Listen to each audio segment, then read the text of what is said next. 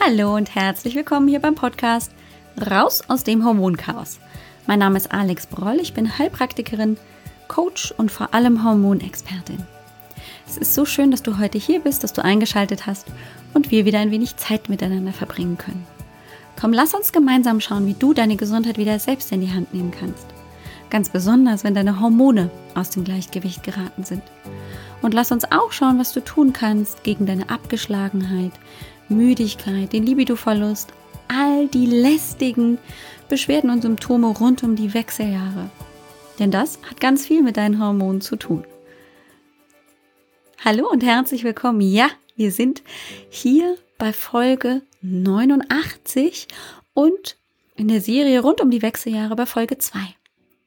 In der letzten Folge hast du, vielleicht erinnerst du dich, schon so ein bisschen was über die Wechseljahre hören können. Wir haben darüber gesprochen, welche Beschwerden denn so typisch sind. Womit du das vielleicht zuordnen kannst, womit du vielleicht ein bisschen besser einordnen kannst. Bin ich schon drin oder vielleicht noch nicht?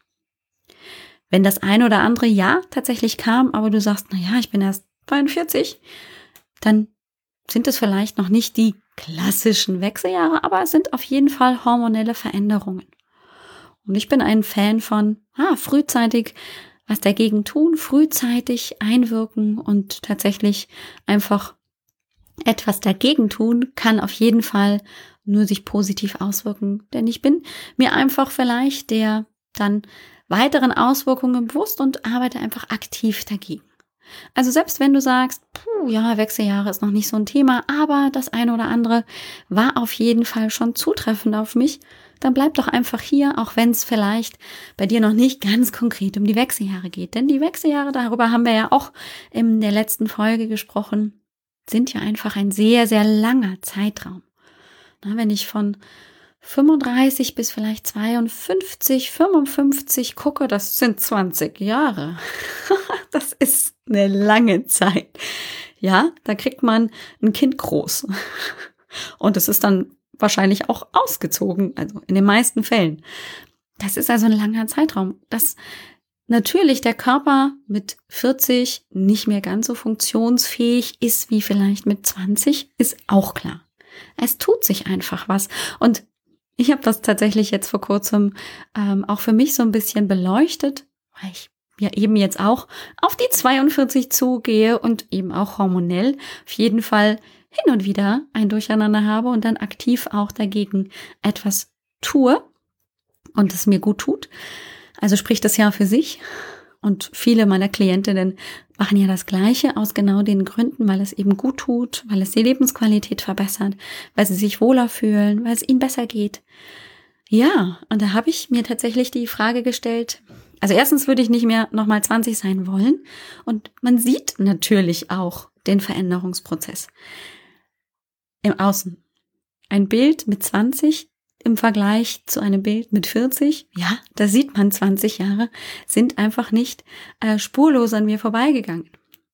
Und das Spannende ist dennoch, dass wenn ich mir die Frage stelle, wie fühle ich mich einfach in meinem Inneren, dann würde ich immer so aus dem Bauch raus sagen, so, ah ja, Ende 20, Anfang 30. Das ist das Witzige daran, dass ich also gefühlt von meinem, von meiner inneren Einstellung her nicht gealtert bin und einfach auch davon ausgehe, dass sich dieser Alterungsprozess im Außen und in meinem Körper, also biologisch, schneller einfach manifestiert als in meinem Kopf, als in meinem Inneren, in meinen mentalen Prozessen. Und das ist, glaube ich, auch etwas, womit viele Frauen zu kämpfen haben, dass sie nicht das Gefühl haben, im Inneren schon 42, 43 oder eben 50 zu sein, sondern dass sie im Kopf eben noch Ende 20, Anfang 30 sind, vielleicht Mitte 30 und auch ähm, dieser Alterungsprozess nicht so schnell voranschreitet, wie wir das eben biologisch tun. Also entsteht so ein offensichtlich auch so ein bisschen ein Konflikt zwischen unserer inneren Welt und eben dem Außen und ich könnte mir gut vorstellen, das ist auf jeden Fall so ein bisschen an, my, an mir selbst die Beobachtung, dass das natürlich auch manchmal zu Stress und zu einfach Konflikten innerlich führt, die jetzt dann eben auch mitunter vielleicht das ein oder andere Beschwerdebild auch verstärken können. ein Stress, ist auch ein großer Punkt, den wir in den Wechseljahren nicht unterschätzen dürfen. Lange Rede, kurzer Sinn. Wir haben natürlich heute eine zweite Folge in dieser Wechseljahresserie vor uns. Und ich hatte dir in der letzten Folge schon angedeutet, wir wollen auch über noch weitere Punkte sprechen, die du einfach mitnehmen solltest in die Wechseljahre, die du einfach bewusst haben solltest. Weil das halt auch wichtig ist und worüber man vielleicht nicht so spricht, beziehungsweise ähm, wo man vielleicht einfach nicht so viel findet darüber. Und eines dieser Punkte ähm, ist zum Beispiel, ähm, dass wir ganz viel hören, wenn es um die Wechseljahre, um das Klimakterium geht. Weiß nicht, wie es dir so gegangen ist beim Gespräch mit dem Frauenarzt oder auch mit dem Hausarzt, dass da immer von einem Östrogenmangel gesprochen wird. Und das ist, auch wenn man das so betrachtet, richtig. Natürlich ist es so, dass der Eierstock seine Arbeit einstellt. Und das bedeutet natürlich auch, dass eben das Hauptorgan, das Estradiol, das ist nämlich das Hauptöstrogen, das eben auch für den Aufbau von Gebärmutterschleimhaut zuständig ist, dass das abnimmt in der Konzentration. Das ist so. Ja. Punkt. Aber was tatsächlich eher dann zu diesem großen Beschwerdebild in den Wechseljahren führt, ist nicht so sehr zuallererst der Östrogenmangel, sondern tatsächlich der Progesteronmangel. Und darauf möchte ich heute so ein bisschen mit dir eingehen und noch ein paar andere Punkte beleuchten.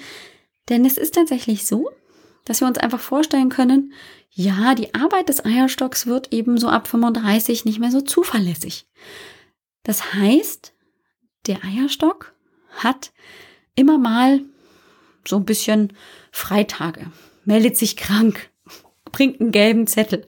Bedeutet, wenn wir es uns eben bildlich vorstellen, mit dem gelben Zettel, dass er das mit den Eisprüngen nicht mehr ganz so ernst nimmt. Das heißt, es kann einfach mal sein, dass zwar ein Eisprung stattgefunden hat, aber dass der Gelbkörper, der dann eigentlich für die Progesteronproduktion zuständig ist, dass der das nicht mal so gut hinkriegt. Oh, der ist halt schon ein bisschen müde, oh, abgeschlafft, braucht ein bisschen Pause. Und das kann dann dazu führen, dass einfach die erforderliche Menge an Progesteron nicht da ist. Das führt aber natürlich dann in der Folge zu einer Abnahme von Progesteron. Das heißt, die Progesteronkonzentration sinkt. Jetzt ist es so, dass natürlich aber der Eisprung stattgefunden hat und alles, was vor dem Eisprung passiert ist, durch Estradiol, also das Östrogen, induziert. Das heißt, das Estradiol hat eigentlich noch einen guten Job gemacht. Das Progesteron dann nicht mehr so sehr.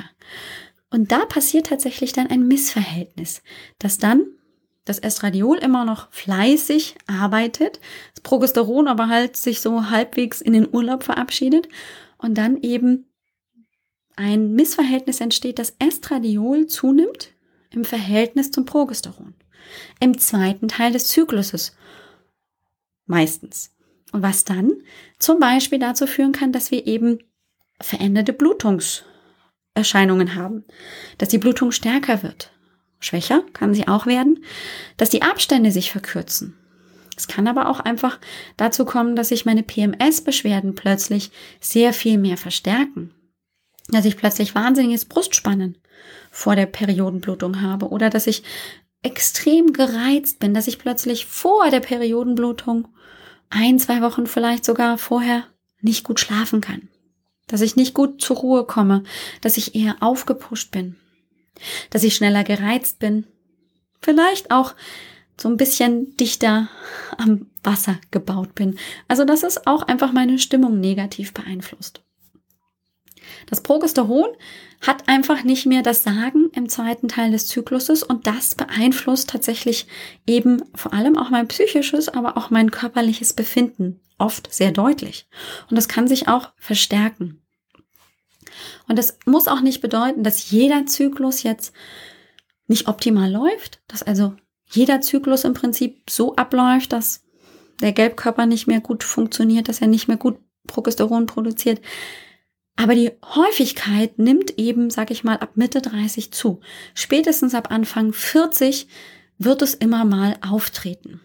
Das bedeutet aber nicht, dass grundsätzlich kein Eisprung mehr stattfindet. Ich kann trotzdem immer noch einen Eisprung vielleicht spüren. Vielleicht ist das auch so, dass ich das immer sehr, sehr sensibel wahrgenommen habe. Und das kann auch immer noch sein. Und das bedeutet häufig nur, dass eben im Prinzip die Bildung von Progesteron durch den Gelbkörper so ein bisschen hakt. Und das ist häufig das größere Problem bei unseren Beschwerden. Dass es eher ein Progesteronmangel ist als ein Östrogenmangel, der zu diesem Beschwerdebild führt.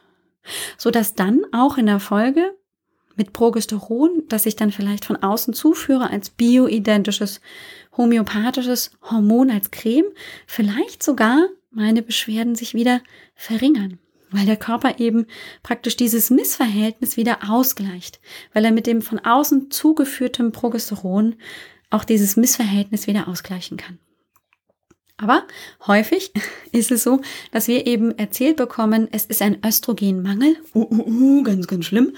Und das ist aber häufig so, dass eher das Progesteron hier erst in den Mangel geht und danach dann tatsächlich natürlich auch das Östrogen, also das Estradiol genauer gesagt, dann mit dem Beginn, sag ich mal, der heißen Phase, so wie ich das in der letzten Folge benannt habe, dann eben auch dann zur Mangelware wird, weil einfach der Eierstock nicht mehr so arbeiten kann, wie er das halt in den Jahren und Jahrzehnten davor gemacht hat. Das ist dann auch der Grund, warum das FSH steigt. Das ist nämlich tatsächlich das Hormon, das dafür sorgt, dass Estradiol ansteigt. Und wenn das Estradiol aber nicht mehr ansteigen mag, weil der Eierstock das nicht mehr produziert, weil er das nicht mehr hinbekommt, dann also macht hier die Hypophyse alles, was sie kann, schickt noch mehr FSH, damit das irgendwie noch funktioniert. Und das, was dann tatsächlich eben auch passiert, was wo man sich tatsächlich so ein bisschen ein Modell überlegt hat, warum kommt es zu diesen Hitzewallungen. Es scheint wohl so zu sein, dass über diese ähm, erhöhte FSH-Bildung einfach das gesamte Steuerungssystem, da gehört der Hypothalamus auch mit dazu, der eben für die Ta Temperaturregulation zuständig ist, dass das dann eben sehr ähm, ins Ungleichgewicht gerät, dass es ein Auf und Ab ist und diese Regulation sich dann eben auch auf oder diese Dysregulation vielmehr auch auf den Hypothalamus auswirkt und dann eben durch dieses Hin und Her auch dadurch vermutlich diese Hitzewallungen und Schweißausbrüche mit getriggert werden können. Woher sie ganz genau kommen, das wissen wir tatsächlich auch noch gar nicht. Das ist also auch sehr spannend, denn auch eine Sache, die ich in der Vorbereitung für diese Serie rund um die Wechseljahre einfach wieder ähm, mehr mir ins Gedächtnis gerufen habe, ist die, dass man noch ganz wenig über die Wechseljahre weiß, weil einfach auch gerade die Frauenmedizin jetzt nicht immer vorne dran war bei ähm, den Forschern, dass man einfach auch ähm, Medikamente an vielen Frauen getestet hat. Da ist natürlich auch das Problem, dass Frauen in der Schwangerschaft natürlich nicht getestet werden an Medikamenten, aber dass einfach auch da die Forschung schon hinterherhinkt. Was passiert wo und wie passiert was? Also da ist man noch so ein bisschen in den Kinderschuhen, um wirklich ähm, da fundiert auch erzählen zu können, wie entwickeln sich die Hitzewallungen, Schweißausbrüche. Da ist man oft noch so ein bisschen in Erklärungsnot. Nichtsdestotrotz macht es vielen Frauen Probleme. Ein weiteren Punkt, den wir nicht vergessen sollten, wenn es um die Wechseljahre geht, ist das Thema Verhütung. Ja. Es ist ja so, dass wenn man also feststellt, okay, die Periodenblutung ist unregelmäßig, ähm, möglicherweise bleibt auch das eine oder andere Mal der Eisprung aus, könnte man ja auch dann sagen, naja gut, mit dem bisschen an Eizellen, die da noch da sind, gibt's ja nicht so eine große Gefahr, noch schwanger zu werden.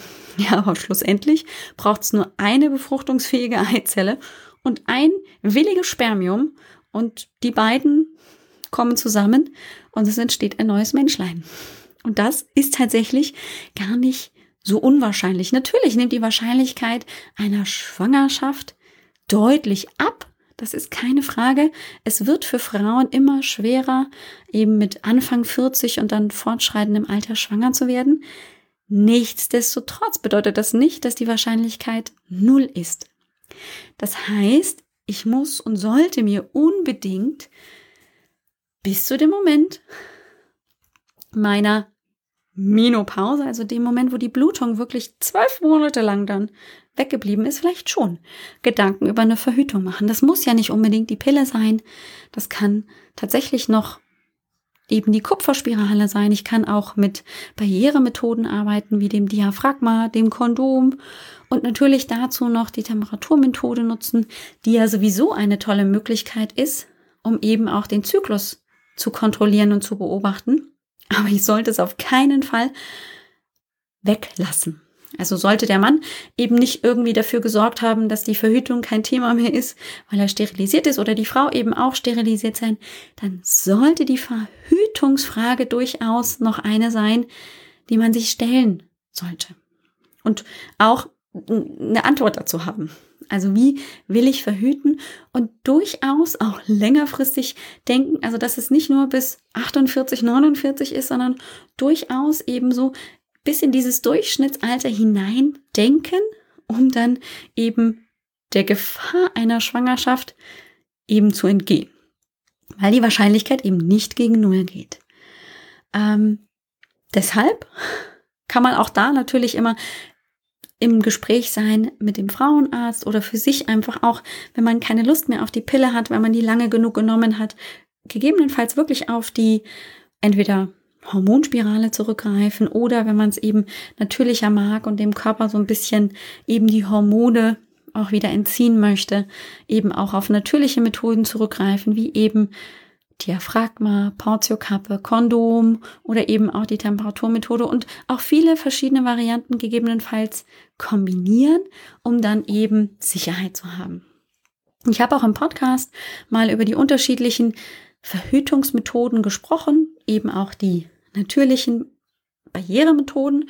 Ähm, die werde ich auf jeden Fall in den Show Notes verlinken.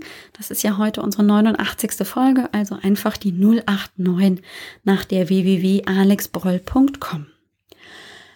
So, was haben wir denn noch? Was wir unbedingt in den Wechseljahren beachten sollten. Ja, wir haben noch den Stress.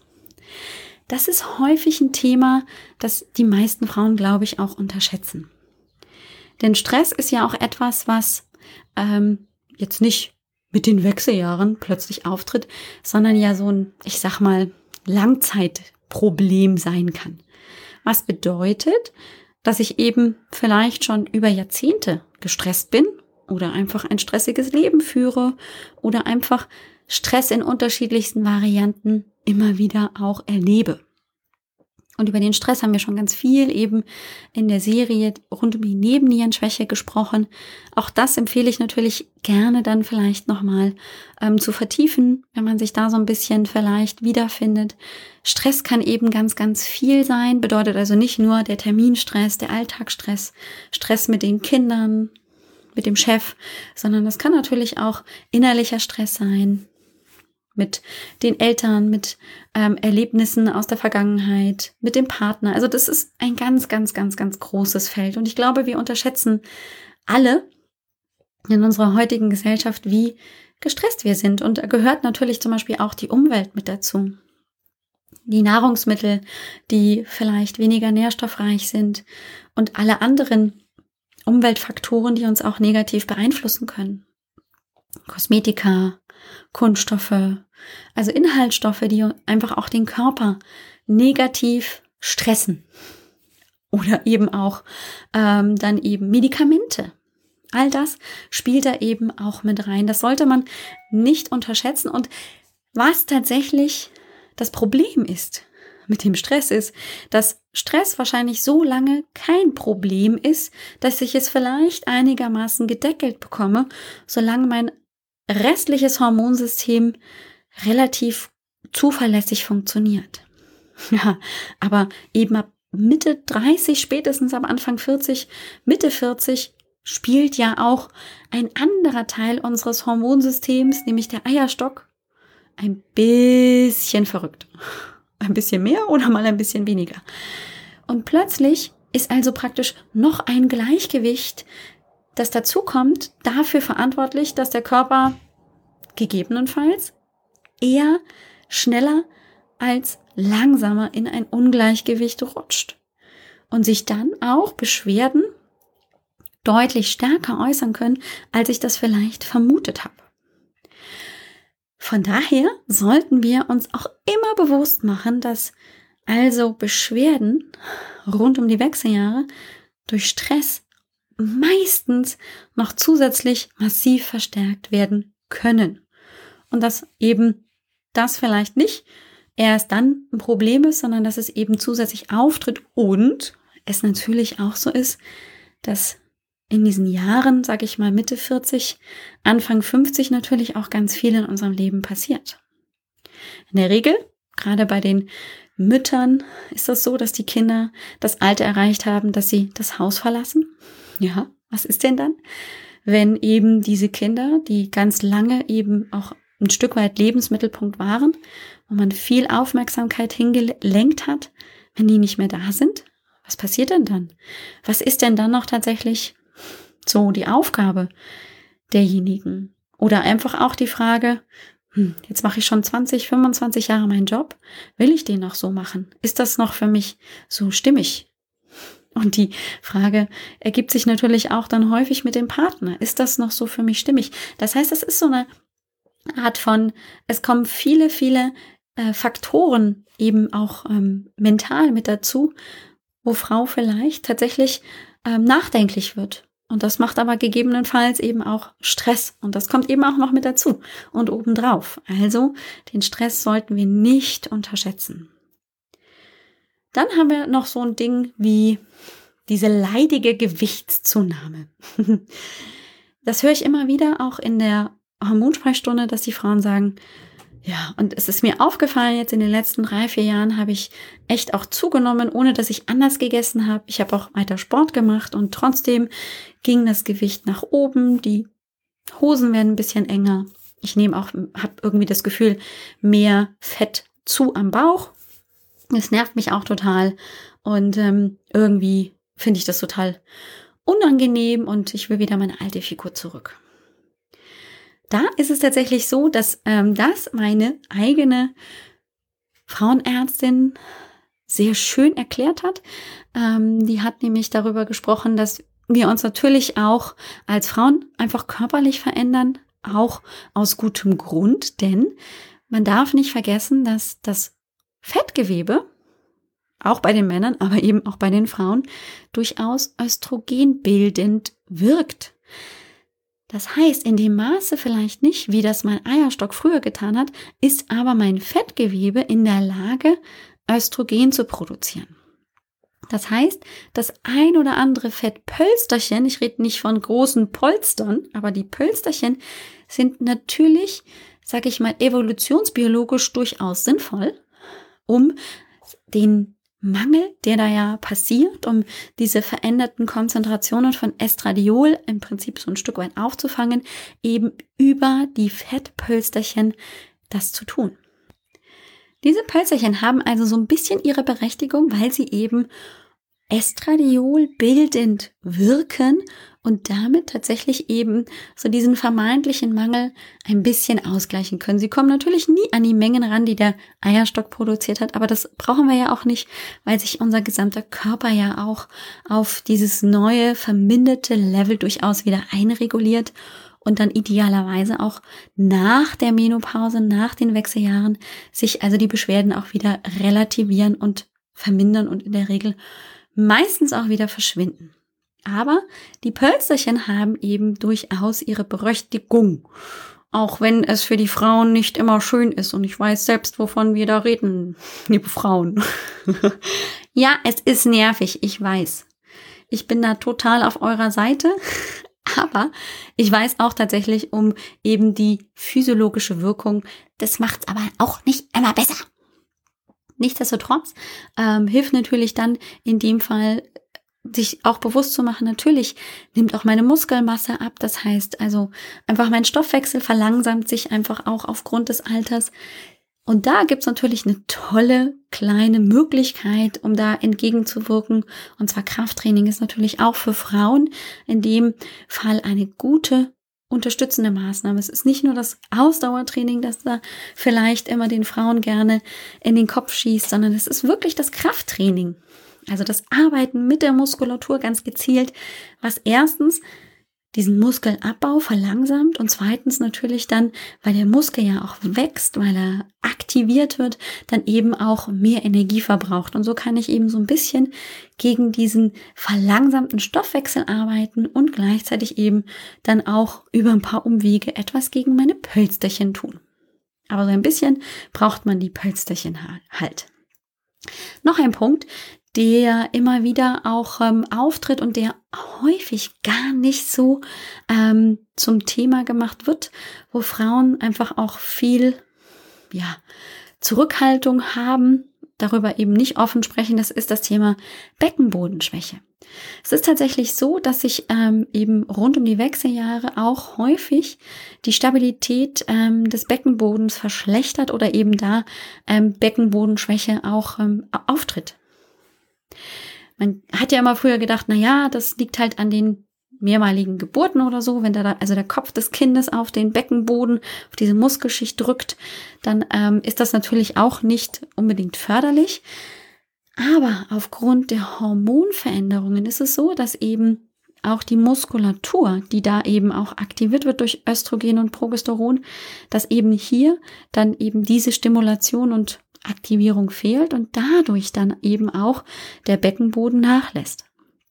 Und da ähm, kann ich natürlich nur zu auch gezieltem Beckenbodentraining raten. Auch in Form von Pilates ist es sinnvoll. Ähm, und natürlich ist es auch so, das ist immer wieder auch eine Rückmeldung auch von meinen Klientinnen im Hormoncoaching, dass die angeben, wenn sie dann eben zum Beispiel auch mit bioidentischen Hormonen arbeiten oder wirklich ganz gezielt mit Kräutern einfach an diesem hormonellen Gleichgewicht arbeiten, um das wieder gut zu regulieren, um es auf eine gute Basis zu bringen, dass sich dann auch die Beckenbodenbeschwerden wieder vermindern. Also das ist tatsächlich nicht einfach nur so, ja, ich habe nicht aufgepasst und mein Beckenboden hat irgendwie jetzt keine Stabilität mehr und das bleibt für immer und ewig so, sondern man kann erstens was gezielt mit Beckenbodentraining dagegen tun und durch die hormonellen Veränderungen ist das häufig auch ein Thema. Und wenn ich eben an der hormonellen Basis arbeite, dann verbessert sich häufig auch wieder die Funktionalität meines Beckenbodens. Was man auch gerne übersieht, beziehungsweise sich die Frage stellt, kann das denn sein? Das ist die Schilddrüse, die gerne in den Wechseljahren aus dem Gleichgewicht gerät. Das liegt daran, dass tatsächlich ein Überangebot an Estradiol die Schilddrüse bremsen kann.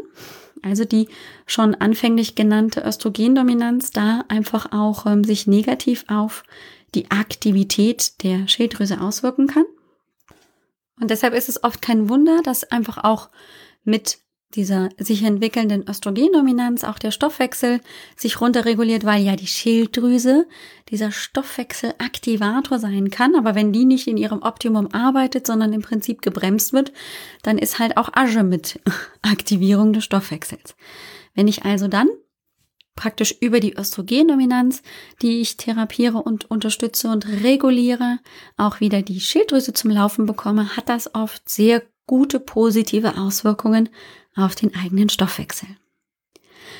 Noch ein Punkt, den ich so ein bisschen vielleicht auch Richtung Stress gerne schiebe, beziehungsweise damit einordne, aber trotzdem hier extra erwähne, ist das Thema chronische Entzündungen.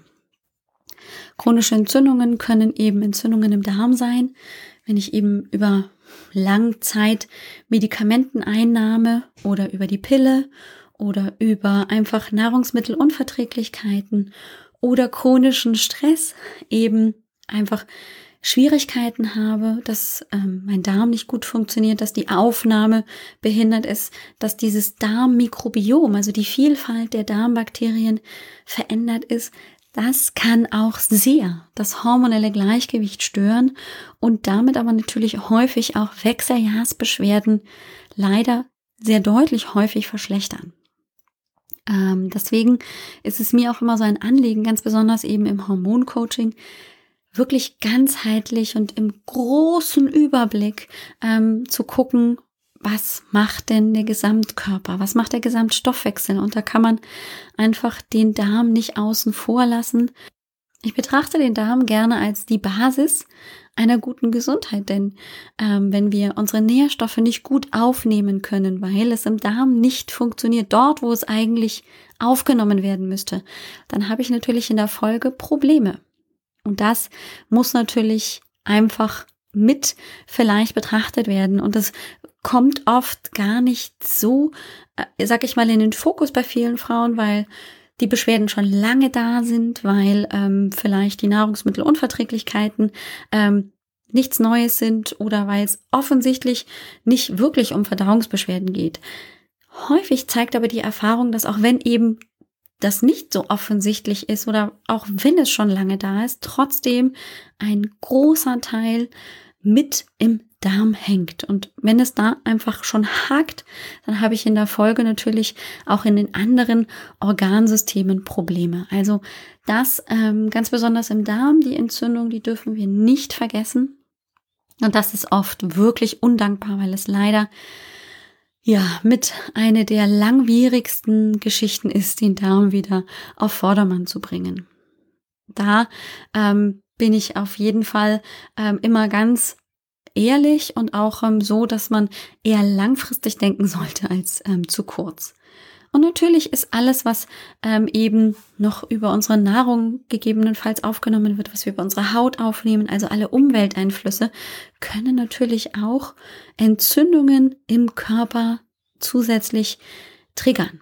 Ne? Also die Ernährung spielt da natürlich grundsätzlich auch eine Rolle, aber natürlich auch ähm, mein Schlafverhalten, was auf mich sonst noch einwirkt an anderen Einflüssen. Also auch das dürfen wir nicht vergessen. Das kann nämlich durchaus entzündungsfördernd wirken und Entzündungen triggern immer die Stressachse und dann haben wir wieder das Problem, dass Stress einfach auch eben das, den Rest der Hormone schon negativ beeinflussen kann. Das waren die wichtigsten Dinge, die mir noch so ähm, eingefallen sind, die man auch unbedingt auch zu den Wechseljahren wissen sollte. Äh, wir werden auf jeden Fall in der nächsten Folge nochmal genauer über diese Verhältnisse sprechen von den Hormonen, dass wir einfach mal genauer gucken, mit von welchen Hormonen reden wir überhaupt. Ähm, da spielt nämlich zum Beispiel nicht nur Estradiol und Progesteron eine Rolle, sondern halt natürlich auch Testosteron, DHEA haben so ein bisschen ihre Finger damit drin. Estriol gehört auch noch mit dazu. Und da werden wir uns mal praktisch die Aufgaben dieser unterschiedlichen Hormone ein bisschen angucken. Keine Sorge, ich versuche es so einfach wie möglich wirklich zu gestalten, dass dir nicht danach der Kopf raucht. Ähm, denn die Zusammenhänge sind natürlich immer schon recht komplex und wir lassen es wirklich auf ein Minimum, auf ein Basis. Ähm, da sein und dann gucken wir einfach nur mal so grundsätzlich, was machen die. Dann kann man nämlich oft sehr viel besser nachvollziehen, was dann, wenn es eben nicht stimmt vom Verhältnis, vom Gleichgewicht dann eben passieren kann im Körper. Wie immer lade ich dich sehr, sehr gerne zur kostenlosen Hormonsprechstunde ein und ähm, kannst die natürlich immer gerne buchen auf www.alexbroll.com-sprechstunde. Die Show Notes findest du äh, unter www.alexbroll.com-089 für die heutige Folge, Folge 89. Und äh, wenn du sagst, ja, das hat mich jetzt hier ähm, auf jeden Fall schon ein bisschen weitergebracht, aber Hormonsprechstunde brauche ich nicht. Ähm, ja, ich habe so ein bisschen ähm, eine kleine Sache, die ich in der Zukunft dir gerne erzählen möchte. Ich habe ja den Östrogen-Dominanzkurs und ich werde den ähm, zum Beginn des Sommers im August tatsächlich als begleiteten Gruppenkurs anbieten. Und ähm, das möchte ich dir schon vorneweg einfach schon mal erzählen. Das bedeutet also, dass wir da gemeinsam im Prinzip ganz viel über das Thema Östrogendominanz, was ja das große Problem in den Wechseljahren ist, sprechen werden. Wir werden da ganz viel Input, Impulse und eben Zusammenhänge ähm, gemeinsam kennenlernen und erläutern, um dann daraus wirklich ein gutes Konzept für jede Einzelne, die dabei ist, zu entwickeln, wie man eben diese Östrogendominanz in den Griff bekommt. Das ist also so ein bisschen die Zukunft da freue ich mich schon sehr, wenn wir uns da so langsam drauf hinarbeiten. Gehört hast du es schon mal, aber es ist wie gesagt noch eine ganze Weile hin. Das ist nämlich erst Anfang August der Fall. Bis dahin bekommst du noch ganz viel Input hier, warum eben das Thema Wechseljahre hier an auch ähm, so viel Platz bekommt, werden wir weiter erörtern und eben auch äh, gucken, was man dagegen tun kann, ähm, so dass du einfach gut entspannt und vor allem mit ganz vielen effektiven Impulsen und Möglichkeiten deine Wechseljahre in den Griff bekommst. Darum soll es gehen. Ich wünsche dir eine großartige Woche. Mach's ganz wundervoll und bis dann. Ciao. Dir hat dieser Podcast gefallen? Dann wäre es großartig, wenn du diesen Podcast mit deiner 5-Sterne-Bewertung auf iTunes unterstützt. Und wenn du noch mehr über dein Hormonchaos erfahren willst, geh einfach auf www.alexbroll.com. Bis zum nächsten Mal.